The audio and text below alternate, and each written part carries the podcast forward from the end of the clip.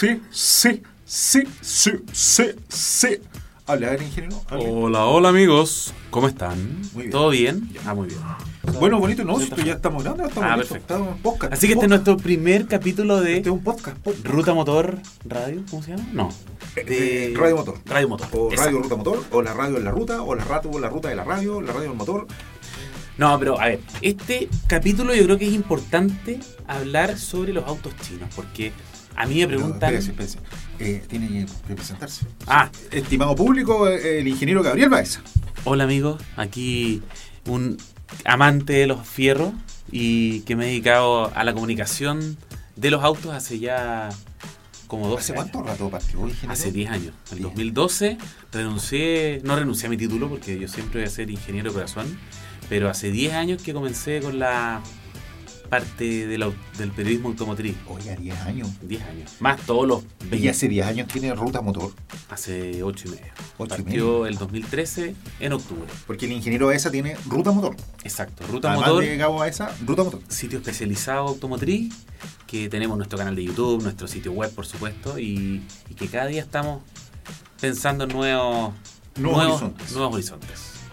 Bueno, yo soy Nico Knight. Am, a mí siempre me gustaron los autos, las camionetas. Me tocó viajar por el mundo. Em, mi papá me dejó de regalo unas revistas Mecánica Popular. o sea, ¿no? Muy bien, muy bien. Y desde chico empecé a mirar Desde motores. una revista de adultos te ponen revista de autos Sí. que a mí me pasó lo mismo. Las mecánica popular, eh, las camionetas Tonka, eh, um, soy de la generación de Star Wars, entonces tenía como las naves espaciales, los Transformers. em, em, y sí, siempre me gustaron las camionetas. La- la- alguna vez fui para Estados Unidos cuando era cabro chico y vi estas Monsters Monster Truck. Truck y todo ese cuento y quedé rayado. Y, y nada, pues siempre me gustaron las camionetas, siempre me gustaron los autos y hace un rato atrás, ¿cómo es? Eh, Nos cruzamos los Dios, caminos. Dios los cría, el diablo los junta Sí. y un amigo me llama que necesitaba un, un periodista para un programa. Um, y ahí conocí a Baeza y partimos haciendo esta cuestión. Bueno, hacemos hace harto rato ya, como dos años, tres años. eh, Dos años, o sea, casi se da el paso. tres años y paso, medio. tres años y medio, se da el paso. se da el paso. Hicimos Mundo Motors. No, y además que nos sirvió para. A mí, por lo menos, me sirvió mucho el desarrollar el lado de comunicador audiovisual. ¿Te acordás que los primeros No, los primeros capítulos de Baeza eran, eran terrible, como un Moai presentando terrible. El robot, yo decía, está Zuckerberg y este es un robot igual a Zuckerberg, porque un robot, pero, pero ha mejorado y, y, y bueno, eh, somos, los, somos los mismos, como decimos siempre, somos los mismos, estamos haciendo esto del podcast porque mm, yo tengo un amigo que se llama Felipe Navalón. Felipe Nadalón me dijo un día, la radio más grande del mundo se llama Spotify. Muy bien, muy bien dicho. Aquí estamos. Bueno, así como también el canal de televisión más grande debe ser YouTube. YouTube. Probablemente. Puede ser, O, o puede Net- ser. o Netflix. O- hoy por hoy, hoy día estaba escuchando a un, a un experto en redes sociales y contaba cómo el Instagram está beneficiando los Reels. Claro. Entonces hoy por hoy tú ah, te pueden ver, está, está- está como copiando el modelo de TikTok Exacto. para que em, cualquier persona pueda ver tu contenido. A mí cuando yo estudiaba periodismo nos, nos enseñaban esto de que el contenido es rey. Content is king. ¿ah?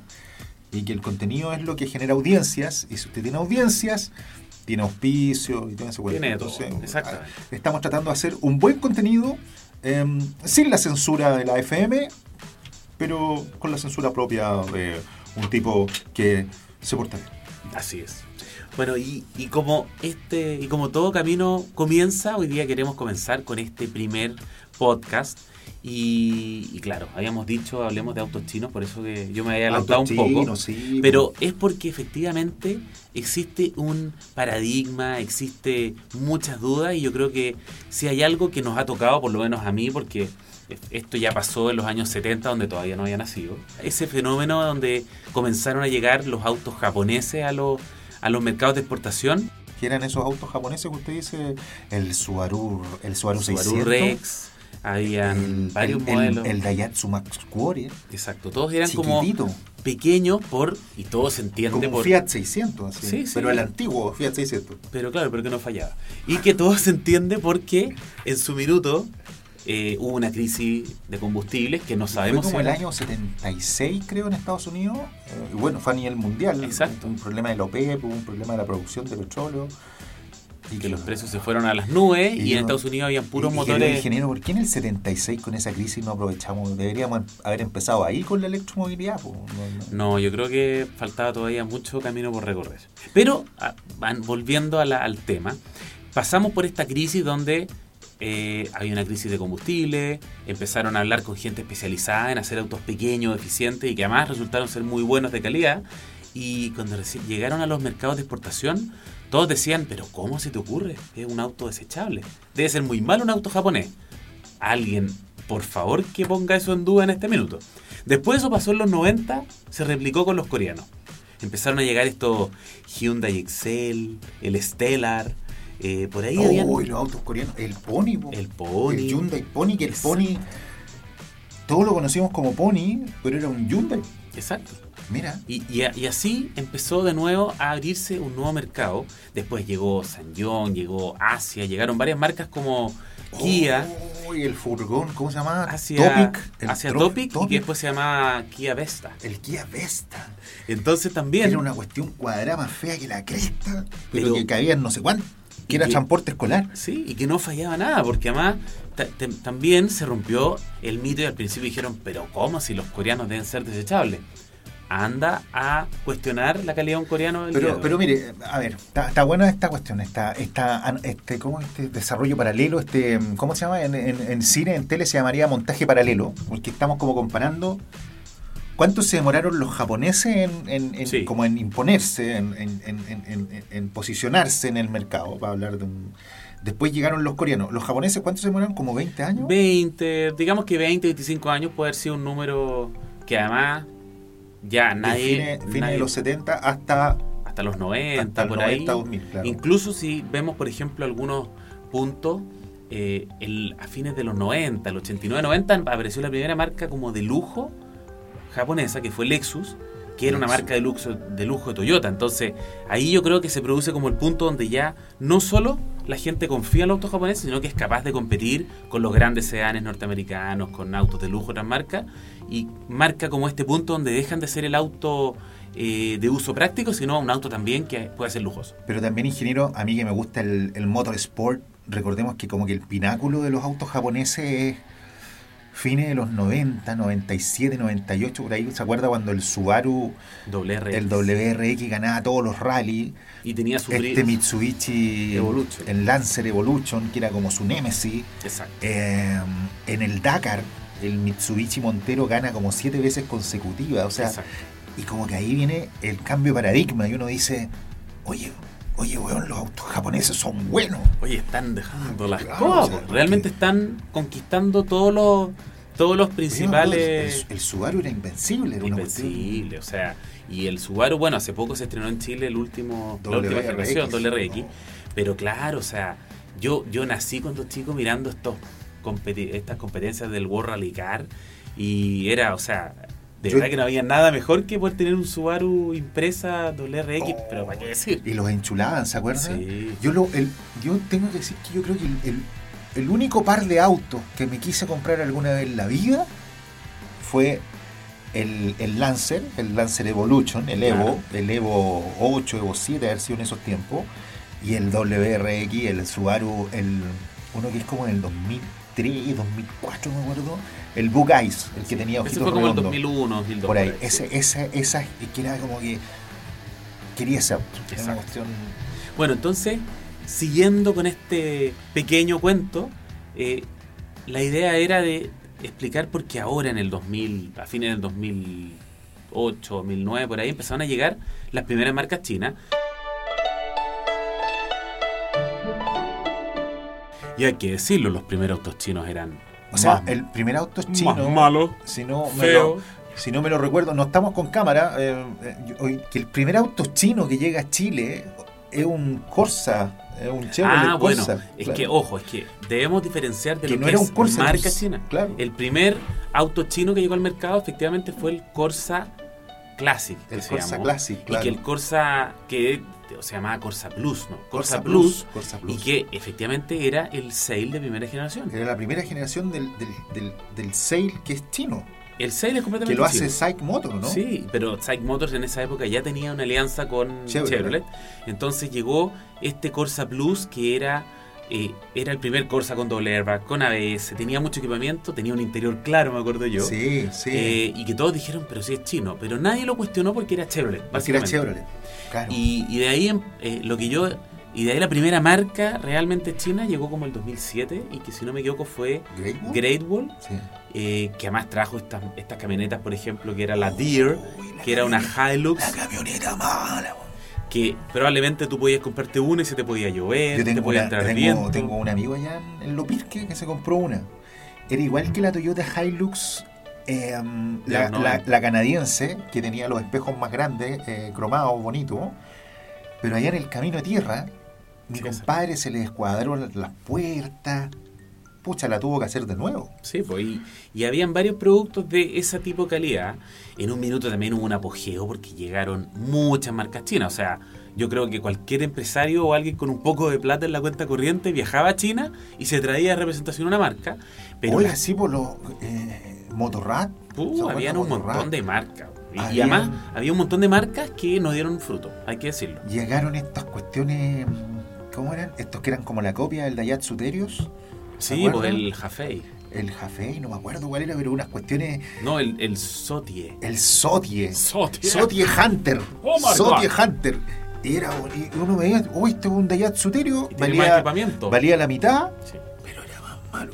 Y, traía, un, y traía un motor Mitsubishi, me acuerdo una Es cuestión. que además eso pasaba, que muchas marcas chinas de la época básicamente partieron fabricando a marcas tradicionales y después dijeron hagamos nuestro auto, entonces por eso también había copia de diseños, había eh, compartir motores porque eran básicamente Sí, motores sí. antiguos de marcas Acá, acá lo podemos decir. Acá lo podemos decir. Totalmente. En, en la radio nosotros decimos los homenajes. No, los- aquí- acá son unas copias eran descaradas. copias totales. Esa marca Sotie que es usted, yo, por ahí, Hasta se dedican, se dedican a copiar autos. Exacto. Ese es su negocio. Sí, Y, y son copias descaradas donde después tienen demandas de la marca original. O sea, hay unas copias de los Range Rover, Evoque, del Range Rover grande. No. Hay copias de muchos modelos. Pero, desgraciadamente, ahí hay que decirlo, el, el origen chino a veces tiene un poder de negociación más grande de lo que uno se imagina.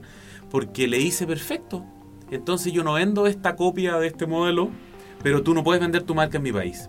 Y las marcas ahí abren los ojos y dicen, ok, Ay, eh, lleguemos a un acuerdo. Y, y digamos que hasta ahora, hasta ahora porque hasta este año, porque el mercado chino es donde más chinos hay en, en China, no, donde más habitantes hay en este planeta es China, hasta Claro. este momento. Creo que el próximo año, 2023, lo va a superar India. Ya. ¿ya? Pero hasta el momento, claro, usted es una marca de auto tienen una ley como de transferencia tecnológica, una cuestión como que si usted pone una planta en China para hacer auto, tiene que liberarle los que planos. claro, hay que una- compartir un poco la tecnología y eso también es algo que las marcas dijeron que hago. No vendo en China y me cierro un mercado potencial de millones de unidades Exacto.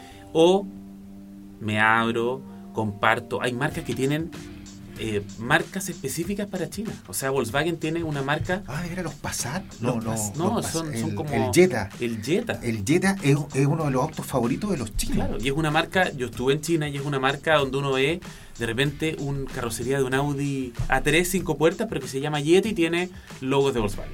Eh, es Hay rarísimo. muchas marcas. Pero, es que hay, que hay un punto ahí. Lo- lo- los primeros que fueron a, a China. record- mira, Segunda Guerra Mundial. Los alemanes perdieron la guerra. Y les cayeron las sanciones. Ellos en, en- en territorio alemán no podían fabricar nada. ¿ah? Y lo- lo- a esto se les ocurrió irse a Shanghái. Y, y el grupo Volkswagen fue el primero que fue a montar eh, plantas a Shanghái. Y se encuentra con esta ley, en esos tiempos estaba todavía Mao, hacen un... O sea, era una China feudal, era una China que vivían en la, en la época de plantaciones de arroz, una cuestión como esas películas del maestro de Ip Man. Ya. E- En esa época, que el maestro de Bruce Lee, esa China era, ¿cachai? Una cuestión... Y se van a Shanghái y la primera alianza, es del grupo Volkswagen con la gente de Psych Motor, pues Shanghai Automotive, y no sé cuánto que es la sigla.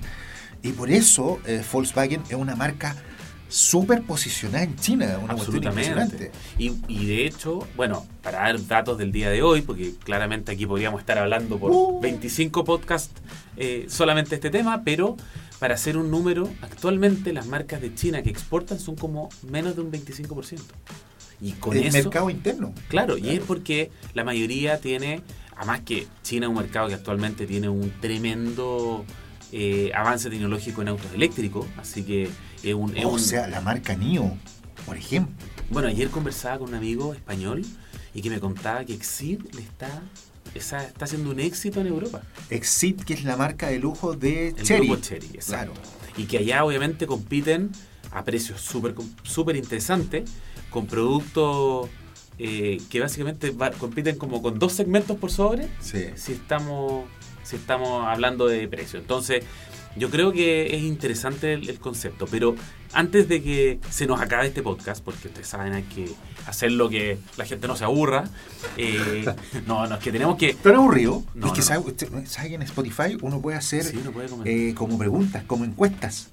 Entonces usted puede decir, ¿tan aburrido? ¿Le gustó? Mira, ¿No le gustó? vamos, vamos a hacer la pregunta. Pero Pero, yo, yo lo que le quería decir, querido ingeniero, que qué increíble como hoy por hoy las marcas chinas eh, evolucionaron. Yo creo que evolucionaron más rápido que los japoneses, más Mucho rápido que los coreanos. Y cómo de hacer copias, ahora hacen lo más nuevo. Exacto. Bueno, es algo que uno, uno ve en la calle, uno se sube a los autos chinos. Yo desde el año pasado que probé por primera vez un auto chino y debo decir que la experiencia fue igual o mejor incluso que marcas tradicionales por lo que te entrega, por lo que uno está pagando versus otras marcas donde a veces uno paga bastante por el loguito que está en el capó o en distintas partes. Y, no, se trata de que sea el, el- el- eh, un origen que uno diga yo se lo recomiendo a todo el mundo, pero es, es una opción muy válida y que ya está demostrado su calidad, ya está demostrado que ha roto paradigmas no solo de diseño, de equipamiento, y que a la larga, así como los japoneses en los años 70 lograron hacer, moverle un poco el piso a los fabricantes tradicionales. En los 90 los coreanos hicieron esto, ahora los chinos están moviéndole el piso a los fabricantes tradicionales Exacto. han tenido que mover, ponerse las pilas y es un poco una de, las de las cosas buenas de la competencia. Es que yo creo que hay un punto de inflexión. eh, recordemos que por ahí, por el 2015, 2016, cuando todavía los autos chinos hacían copias, copias descaradas de autos, la gente de Great Wall se lleva con ellos a Leclerc, al diseñador de Audi, me acuerdo, a Pierre Leclerc, que era el diseñador de Audi. Y es como que ya no copian, sino que, sino que se robaron al, diseñador en jefe y arman esta marca de lujo o esta marca especializada en SUV que es Jabal, que es It All, ¿ah? que, que- que- como es tenerlo todo, Jabal, tenerlo todo, y ya se gana, no me recuerdo, 2018, 2019 se ganan el mejor SUV del año con el ¿no? Y- y, H6. fue, y fue antes, yo creo que está ahí. ¿Antes? eh, Fue- vaya que haya sido antes. Sí, antes, porque yo, ah, yo tuve la oportunidad de ir a China el 2019 y ya el 2019 el grupo Great Wall tenía a Wei, que es una marca de lujo de Jabal y que el apellido eh, Wei es el, el apellido de- Del dueño, claro. Exacto. Eh, ahora Que no es mexicano, güey, ¿eh? es un güey chino. Es Es, un güey raro, chino. güey. ¿eh? Sí, sí, es güey chino. Eh, tiene actualmente como tres marcas más. Y, y eso ha pasado con bastantes marcas. No solo el grupo Great Wall, es un grupo que Pero ahora Great Wall se llevó, eh, Jabal también se llevó a Simmons, que era el diseñador de, de Land Rover. Exacto, tienen O sea, ahí alianza. o sea, tienen un tienen problema de Lucas. ¿no? es que son los grandes. eh, la, la gran grúa de Sí, talentos del mundo. Sí, sí. Así que. Así que bueno, eso es un poco lo que queríamos hablar en este. Podríamos decir bueno, bonito y chinito. Exacto. Y muy, y, y mucho más bueno de lo que uno pensaría. Mucho más bueno de lo que uno pensaría. Tienen su propia norma de choque. eh, Sí. La China NCAP es- se, se- se asimilaron con la, con la Global NCAP. ah, Sí. eh, o sea, vaya a la segura. Sí. Yo creo que se, se puede encontrar en un chino cosas muy buenas. Los airbags hoy por hoy, que era el debe, hoy por hoy tienen airbags. Sí. Eh, los motores han- se han modernizado. se han modernizado. Claramente tienen menos años de historia que muchas otras marcas, así que siempre hay que darle un poco eh, el tiempo al tiempo. Pero yo le creo, ingeniero, ¿sabe por qué? Porque usted se compró una camioneta china. Sí. Y se compró, se bajó un Mitsubishi, me acuerdo. Exacto. Y se subió a su camioneta china y fue, pero hasta la punta del cerro, al mar, de mar a cordillera, de norte a sur. Y entonces eh, usted lo, lo probó en Lo probé. de verdad. Entonces Claro, es una además, opinión Eh, súper válida. Para mí era importante poder subirme y tener esta experiencia propia, porque yo he probado autos chinos, yo creo que soy de los primeros en Chile que está probando autos chinos y he visto la evolución.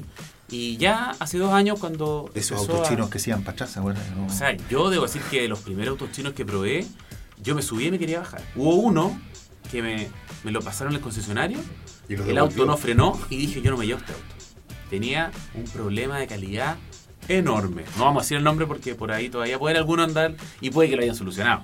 Pero en su minuto los estándares y los protocolos de calidad eran tan bajos quizás que ocurrían estas diferencias de Ya, nos tenemos que ir porque don Juan, don Juan Spotify, Spotify. dice que los podcasts funcionan mejor así como 20 minutitos. Sí, 20 no, y vamos, algo. y tenemos que empezar a, a- a ver qué opinan ustedes, si es que quieren que sean más cortos, más largos o más largos, porque siempre podemos hablar más. De hecho, Sí. se nos hizo muy corto, Sí, y en el próximo no vamos a hacer quiénes somos. Claro. así Eso. que debemos ganar como dos minutos. Ya. Gracias, Chao. pues, ingeniero. Muchas gracias, Nico. Como siempre, un gusto aquí conversar estos temas y nos quedan muchos temas para. Sigan escuchándonos, denos like y mm, un homenaje a la radio lo haremos. De todas maneras. Gracias. Nos vemos. Chao, chao.